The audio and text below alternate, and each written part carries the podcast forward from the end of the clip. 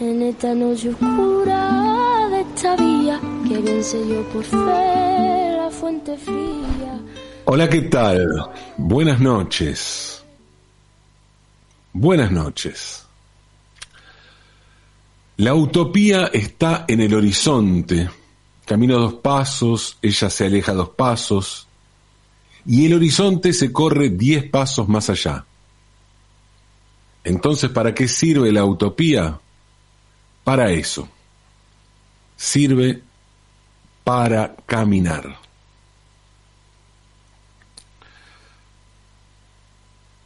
Esta frase de Eduardo Galeano se volvió un lugar común sobre esta entelequia romántica llamada utopía. Y Galeano, un escritor de izquierda que hace explícitas sus simpatías de izquierda en la mayoría de sus libros, hizo volver con esta frase muy difundida, muy citada, hizo volver a la utopía un fenómeno propio de la izquierda.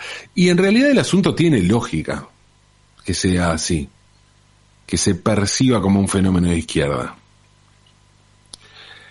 El término utopía tiene, para la RAE, para la Real Academia Española,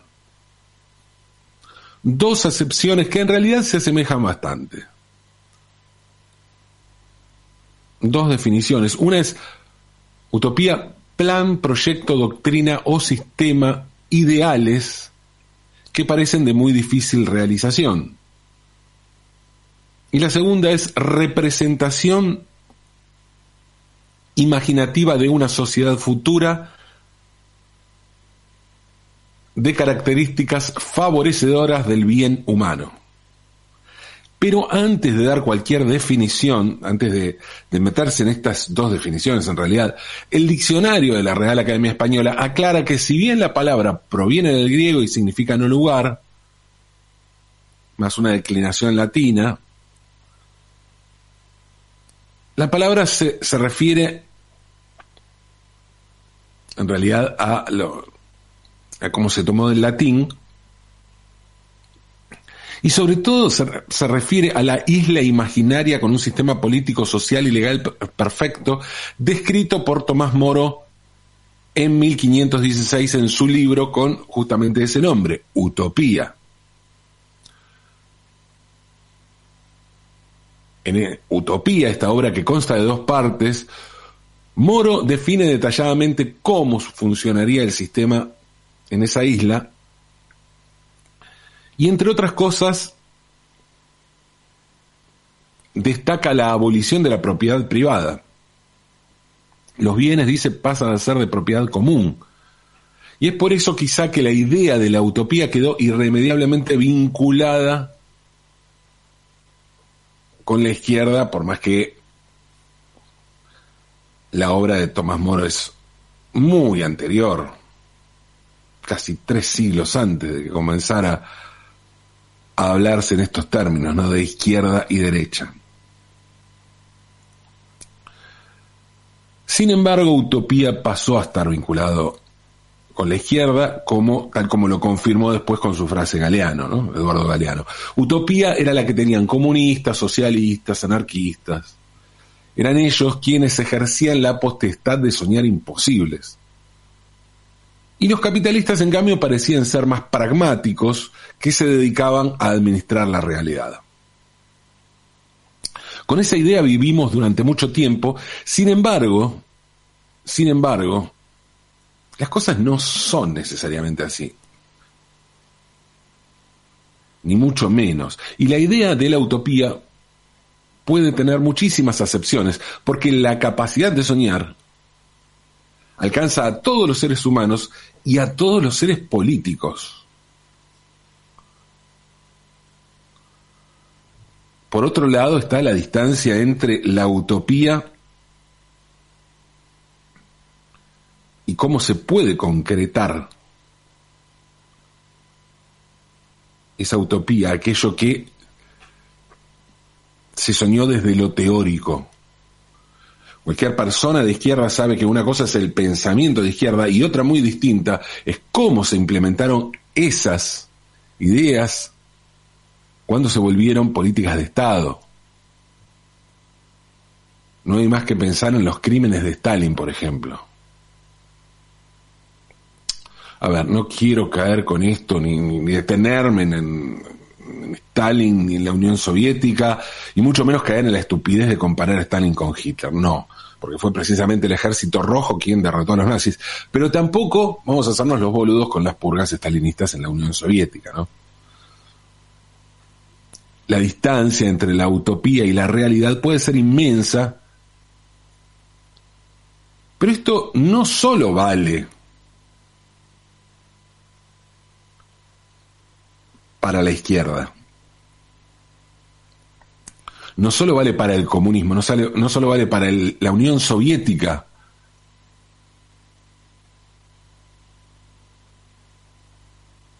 y el bloque socialista cuyo fin abrupto, violento, bestial, me exime de mayores comentarios respecto de las fallas y de la distancia entre la utopía y la realización de aquello que se percibía como utopía. Pero les decía que no solo vale para ideas de derecha, para ideas de izquierda, quiero decir, también vale para ideas de derecha como el liberalismo. Y pensar en eso, y visto el liberalismo desde el punto de vista de la utopía, nos puede llevar a pensar y a replantearnos de qué hablamos cuando hablamos de izquierda y de derecha. Pero además, además, y esto está atado a la coyuntura de la política cotidiana y urgente en la Argentina, además nos puede llevar, llevar a, a entender que lo que para nosotros puede ser un voto reaccionario, y no estoy negando que lo sea, ¿eh? Pero entender que lo que nosotros, para nosotros es un voto reaccionario, para mucha gente puede significar en realidad darle una oportunidad a una utopía. Una utopía totalmente distinta a como la entendimos durante toda nuestra vida a una utopía que para nosotros puede ser una pesadilla, pero que sin embargo es una utopía, es una utopía al fin. La utopía de los liberales tiene muchos puntos en común con la de los anarquistas y por eso muchos de ellos, liberales, se denominan anarcocapitalistas. Sí, anarcocapitalistas. A diferencia de los anarquistas a la vieja usanza que luchaban por el anarcocomunismo. O sea, la tensión entre comunismo y liberalismo está, pero tienen en común el anarquismo. Y el anarquismo irremediablemente es utopía. ¿Y qué los une? Bueno, el odio al Estado, por ejemplo. Y tal vez por eso a ambos los une un mismo término, que es libertarios.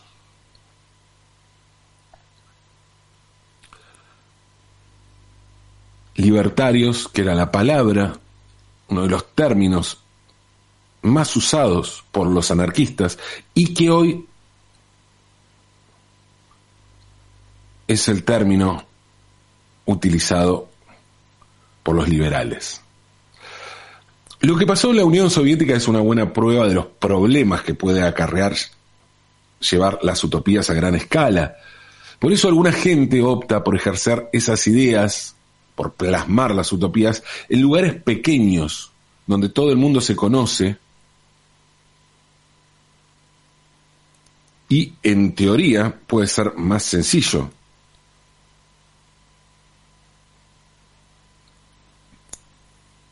Llevar adelante las utopías. No es lo mismo hacerlo en un pueblo de mil habitantes, pueblo pequeño en extensión, que hacerlo en el país más grande del mundo. En lugares pequeños la utopía puede ser posible. Y se puede demostrar que la utopía es posible. Y eso fue lo que pasó en Grafton. Grafton es una pequeña ciudad de New, New Hampshire, New Hampshire al noroeste, perdón, al noreste, al noreste, costa atlántica, al noreste de los Estados Unidos, cerca de la frontera con Canadá, que tiene poco más de 1.300 habitantes censados. Y Grafton, a partir del año 2004, fue el objeto de un experimento político que quiso convertir la ciudad en un paraíso liberal. Sí, de una utopía. Los promotores de esta utopía esperaban que sirviera este experimento como ejemplo para todo el país de que los impuestos son un robo, de que el intervencionismo estatal trae pobreza y de que el gobierno no debe inmiscuirse en si fumo marihuana, en cuántas armas tengo, o si puedo o no vender libremente mis órganos. No sé si le suena esto. Esta utopía fallida está explicada por el periodista Matthew Hongols Hedling en su libro A Libertarian Walks into a Beer. Un título que se podría traducir como Un liberal se encuentra un oso, pero Libertarian Walks, Walks into a Bear es un juego de palabras porque em, se parece mucho a la palabra bear, oso, a la palabra bar. Y el juego de palabras tiene que ver con los chistes que comienzan con alguien o algo entrando a un bar. Entonces, eh, es parecido, un libertario se cuenta a un oso, es parecido a un libertario entra a un bar.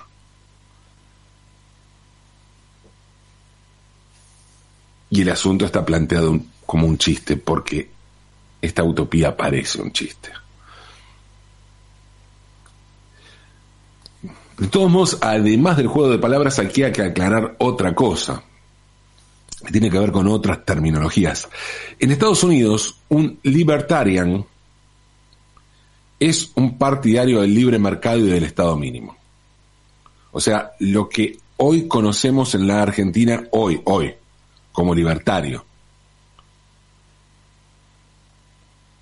hoy, pero no lo que se entendía no hace mucho como libertario, que como les dije, un libertario era un anarquista. Hasta hace un par de años, cinco años como mucho. Pero además aquí en la Argentina no existen muchas diferencias, diferencias entre esa acepción de libertario y liberal. Un liberal y un libertario según esta acepción de libertario, sería más o menos lo mismo.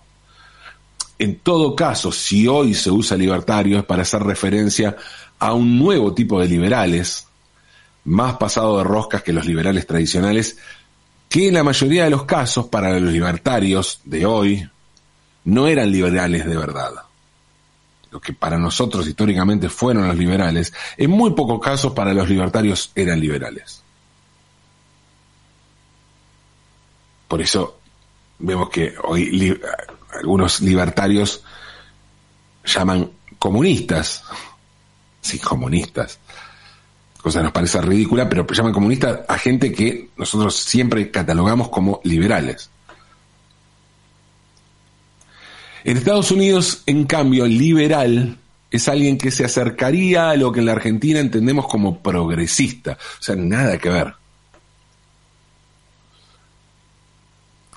Este libro, El Libertarian Walks into the Bear, se publicó hace poco y cuenta con los eh, cuenta que los promotores de esta idea se basaron, pensaron un futuro como el de La rebelión de Atlas. La rebelión de Atlas es una novela escrita por Ayn Rand, publicada en 1957, y en esa novela se cuenta la historia de un grupo de empresarios que organiza en un valle oculto una sociedad rebelde que se rige solo por el libre mercado y cuyo éxito contrasta con un país sumido en la burocracia, en el intervencionismo, el caos y la pobreza. O sea, la rebelión de Atlas plantea una rebeldía y una utopía. Fue basándose en este libro y en estas ideas que en 2004 un grupo de libertarios de derecha comenzó a llegar a Grafton para establecer lo que llamaron el más audaz experimento social en la historia moderna de los Estados Unidos, el Freetown Project o Proyecto Pueblo Libre. Y este Freetown Project sería el comienzo de un proyecto mucho más ambicioso que iba a ser el Free State Project, o sea, llevar la utopía a todo el Estado, el Estado libre, el proyecto Estado libre. El Freetown Project apuntó a Grafton, se estableció en Grafton por varios motivos. En primer lugar, por su baja población, pero además por su larga historia de protestas en contra de los impuestos. Y los promotores esperaban que su éxito sirviera como ejemplo para todo el país. Uno de los lemas fundamentales que se instaló en el pueblo, pueblo que fue copado literalmente por libertarios, fue el que quiera andar armado, que ande armado. Pero a pesar de haber copado el pueblo y de haber llegado al gobierno y de haber tomado todas las decisiones que tienen que ver con el gobierno, las cosas no salieron bien. Durante los primeros años en el poder, los libertarios redujeron el presupuesto del pueblo, que era tan solo de un millón de dólares, en un 30% con la equivalente baja de impuestos. Y entre otras cosas, se cortaron gastos de iluminación, bomberos, la reparación de las rutas y la recolección de la basura. El resultado fue que en 2011 las calles de Grafton se habían llenado de baches, las rutas que llevaban al pueblo estaban llenas de baches, eran un desastre, las calles se quedaron sin iluminación. Y se cometieron los primeros asesinatos registrados en la historia del pueblo en décadas. Imagínense un pueblito tranquilísimo donde no pasaba absolutamente nada. Nada. Sin embargo, allí, allí se cometieron los primeros asesinatos. Al no haber un Estado presente, no había obra pública, ni higiene, ni salud pública. Eso sí, el que quería podía eh, llevar armas. Pero el dato más curioso es que el pueblo empezó a llenarse de osos. Osos, sí, osos. Osos que atacaban a gallinas, gatos, gatos y en algún caso aislado a personas. Y de allí el título del libro que describe aquella experiencia. Un libertario se encuentra con un oso. Los habitantes liberales de la ciudad se negaban a respetar las normas sobre la recolección de basura o intentaban resolver los problemas por su cuenta sin llamar para avisar que había animales enormes en su jardín. Y todo porque el pueblo estaba lleno de basura. Había tal suciedad y deterioro que el pueblo en, principio se llenó de ratas, pero los roedores fueron cada vez más grandes hasta que los osos terminaron tomando literalmente la ciudad. Mientras tanto, cada quien hacía lo que quería individualmente, sin, sin respetar reglas colectivas, porque no las había.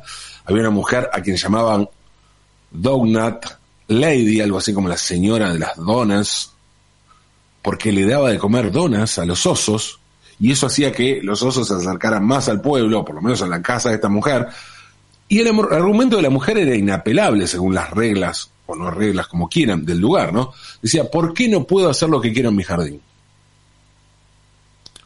Otros, siguiendo esas mismas reglas, optaban por dispararles a los osos, porque cualquiera podría hacer cualquier cosa. Mientras tanto, el antiguo edificio del ayuntamiento fue vendido a un privado que lo transformó en la iglesia pentecostal Asamblea de Dios en 2010.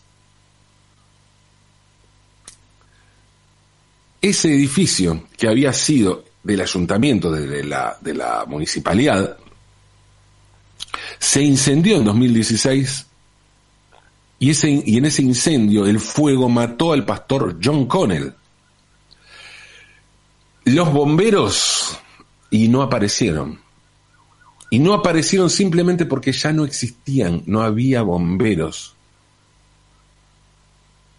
Lo que no se sabe es si Dios también fue privatizado, ¿no? A ver, yo les cuento esto y me imagino en que más de uno debe estar pensando lo mismo que pensé yo cuando me enteré de esta historia. Que es que lo que pasó en Grafton se parece mucho a un capítulo de Los Simpson, más precisamente al episodio 23 de la temporada 7, ese episodio que empieza con un oso caminando por Springfield. Al verlo, Homero primero se ríe burlándose de que el oso está cerca de otra casa, que va a destruir la casa de Flanders. O sea, mientras no le suceda a él, no hay problema, pero resulta que el oso estaba en la puerta de su casa y después descubre que en su heladera no hay cerveza y luego entra en pánico al quedar cara a cara con el oso. La población se horroriza y luego se manifiesta frente a la municipalidad, protestando porque dice la ciudad está llena de osos, en realidad apareció un oso. Para atender la demanda, el alcalde, el alcalde Diamante dispone una patrulla anti-osos, pero luego, claro, le llega un impuesto altísimo que se le sumó a la gente para la patrulla anti-osos. De modo que cuando ven que le llega ese impuesto, la gente vuelve a, a protestar pidiendo la baja de impuestos y el alcalde Diamante habla entonces frente a su pueblo y acusa de todo a los inmigrantes ilegales. Este episodio fue emitido por primera vez el 5 de mayo de 1996, varios años antes de la experiencia de Grafton. Y la historia acá aparece temporalmente invertida, ¿no? Primero aparece el oso y luego los impuestos para crear una brigada, pero el enfoque es muy similar. Y hay un dato de color muy llamativo que es que a pocos kilómetros de Grafton, también en el estado, en el estado de New Hampshire, se encuentra el pueblo de, de Springfield. Está Springfield. Hay que aclarar de todos modos que Springfield, el pueblo de los, de los Simpsons, es un nombre de fantasía y tiene que ver con que en los Estados Unidos existen al menos tres localidades llamadas así, llamadas Springfield. Pero bueno, está muy cerca de allí Grafton, de esta Springfield, de una Springfield. Y lo que queda claro es que, una vez más, la realidad copia a los Simpson. En cuanto a Grafton, bueno, la reducción de impuestos, como les dije, fue apenas el 30%. En su libro, el autor, John Gols Hetling, compara la situación del pueblo de Grafton con una ciudad vecina, también un pequeño pueblo llamado Canán, donde había rutas pavimentadas, servicios públicos, había piletas, museos, parques. Y en esa ciudad cada vecino pagaba de media unos 250 dólares al año más que en Grafton, o sea, lo que equivalía a 70 centavos más por día que en la ciudad vecina liberal. Lo de Grafton fue un desastre y para revertir el desastre ocasionado, entre otras cosas, limpiar la ciudad, arreglar las calles, volver a hacer que haya iluminación, bomberos y que se vayan los osos, hubo que subir, aumentar los impuestos bastante más de lo que estaban. Eso sí, los libertarios de derecha que impulsaron este desastre no quisieron reconocer su error y culparon del, culparon del fracaso a no haber ido a fondo con las reformas. Uno de los argumentos de estos nostálgicos fue el siguiente. Había gente que me pedía que apagara un fuego que creía que podía ser riesgoso, pero que yo tenía perfectamente controlado. O sea, culparon al intervencionismo cuando se, había, se habían disuelto hasta los bomberos, ¿no?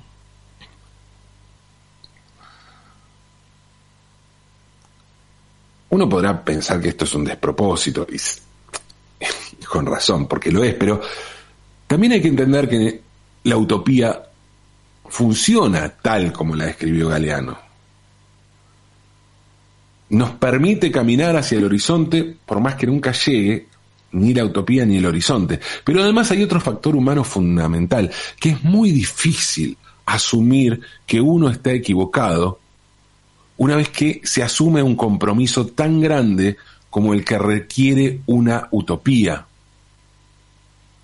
No importa si se trata de un libertario de derecha estadounidense o de un alemán oriental como el de la película Goodbye Lenin. La utopía se puede sostener cuando intentamos avanzar, pero se hace muy difícil desarmarla cuando intentamos retroceder para reconocer errores. Quienes tenemos utopías lo sabemos muy bien. Y además sabemos reconocer a quienes las ejercen y se consagran a ellas, por más que se trate de utopías radicalmente opuestas a las nuestras. No sabemos si el futuro llegó o no, y mucho menos sabemos si llegó hace rato. Lo que sí sabemos es que el futuro es una utopía. Así que no nos hagamos los osos y avancemos. Avancemos, aunque es de noche.